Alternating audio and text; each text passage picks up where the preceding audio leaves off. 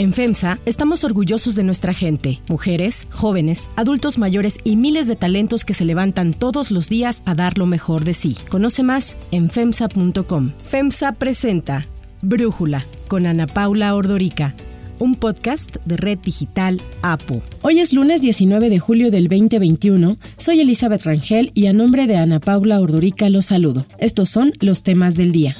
1. COVID al alza. A partir de hoy, cinco estados retroceden en el semáforo COVID ante la tercera ola de contagios en México. La Secretaría de Salud Federal no dio a conocer el semáforo epidémico nacional como cada dos semanas. Sin embargo, el fin de semana al menos cinco estados anunciaron que retrocedieron en el color de riesgo. Así, Sinaloa es el primer estado en regresar al color rojo y cuatro estados más, Estado de México, Michoacán, San Luis Potosí y Oaxaca, pasan del verde al amarillo. En Mazatlán, Sinaloa, utilizan drones para disuadir aglomeraciones en las playas, donde la gente se reúne sin usar cubrebocas ni guardar la sana distancia. Atención, atención, estimado visitante.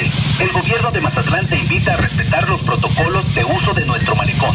Use cubrebocas, mantenga la sana distancia y evite aglomeraciones. La Secretaría de Salud de Sinaloa informó que entre el 9 y el 11 de julio pasados fallecieron tres menores que fueron catalogados como pacientes inmunosuprimidos. De acuerdo con el más reciente reporte de la Secretaría Ejecutiva del Sistema Nacional de Protección Integral de Niñas, Niños y Adolescentes, CIPINA, entre el 12 de abril del 2020 y el 13 de junio pasado, en el país han fallecido 569 menores de 18 años por la COVID-19. Los estados con el mayor número de casos positivos y sospechosos en la población de 0 a 17 años son la Ciudad de México, Guanajuato, Tabasco, el Estado de México y Nuevo León. Otro estado que retrocedió al semáforo amarillo es Oaxaca, donde el gobernador Alejandro Murat así lo informó. Esto ante el incremento de contagios de COVID-19 en diversas regiones de Oaxaca, como es el caso del Istmo y de la costa. пост. Esto con el único objetivo de salvar la vida de las oaxaqueñas y los oaxaqueños, de proteger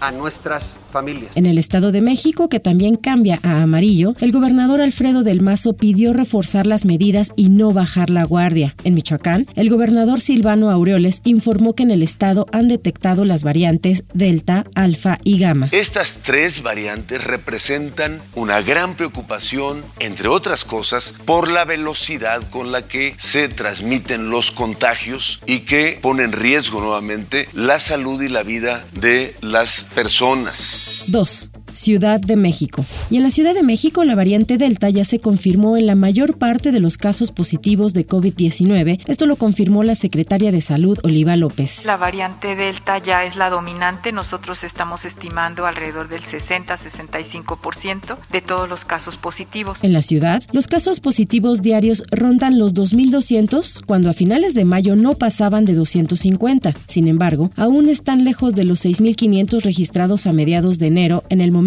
más complicado para la Ciudad de México, destacó Eduardo Clark, director de Gobierno Digital. La ciudad, donde hasta el momento no hay restricciones en actividades comerciales, se mantiene en semáforo amarillo y los dos grupos de edad con mayor crecimiento de contagios son de 18 a 29 años y de 30 a 39. En Twitter, Eduardo Clark informó sobre las posibles segundas dosis pendientes de aplicar. Para las personas de 40 a 49 años, se prevé que la segunda dosis se aplique entre el 26 de julio y el 28 de septiembre a más tardar, mientras que para los de 30 a 39 años, la segunda dosis comenzaría a aplicarse entre el 31 de agosto y el 21 de octubre como máximo.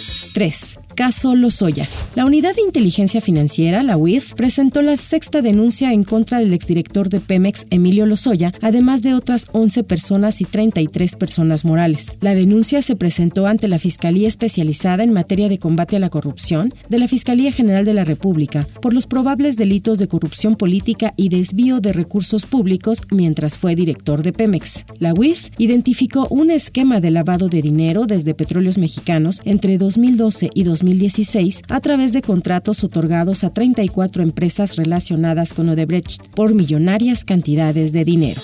4. Juegos Olímpicos. A cinco días de la inauguración de los Juegos Olímpicos de Tokio el viernes, ya son tres casos de COVID-19 detectados en la Villa Olímpica. En las pruebas practicadas la mañana de ayer a los atletas que ya están hospedados en la Villa Olímpica, dos resultaron positivos, lo que encendió los focos rojos entre los organizadores. Los deportistas, cuyos nombres y nacionalidades no se dieron a conocer, dieron a positivo en un test de antígenos, por lo que fueron sometidos a una prueba PCR que confirmó que son portadores de coronavirus. Por esta razón, fueron sacados de la villa y trasladados a un hotel donde cumplirán con la obligada cuarentena de 14 días. Ambos ya quedaron fuera de los Juegos Olímpicos. Por el momento, ya son tres casos positivos de COVID-19 en la Villa Olímpica después del registrado el sábado en un integrante del staff. Desde ese día, Christophe Duby, director ejecutivo del Comité Olímpico Internacional, destacó que el riesgo cero no existe. There is no such thing as zero risk, and that we all agree. At the same time, the mingling and crossing of population is incredibly limited. Aunque los Juegos Olímpicos se inauguran el viernes, la actividad arranca el miércoles con softball, incluida la selección mexicana femenil, y el jueves México debuta en fútbol contra Francia. Si te gusta escuchar Brújula, te invitamos a que te suscribas en tu aplicación favorita o que descargues la aplicación Apo Digital. Es totalmente gratis y si te suscribes será más fácil para ti escucharnos. Además, nos puedes dejar un comentario o calificar el podcast para que sigamos creciendo y mejorando para ti.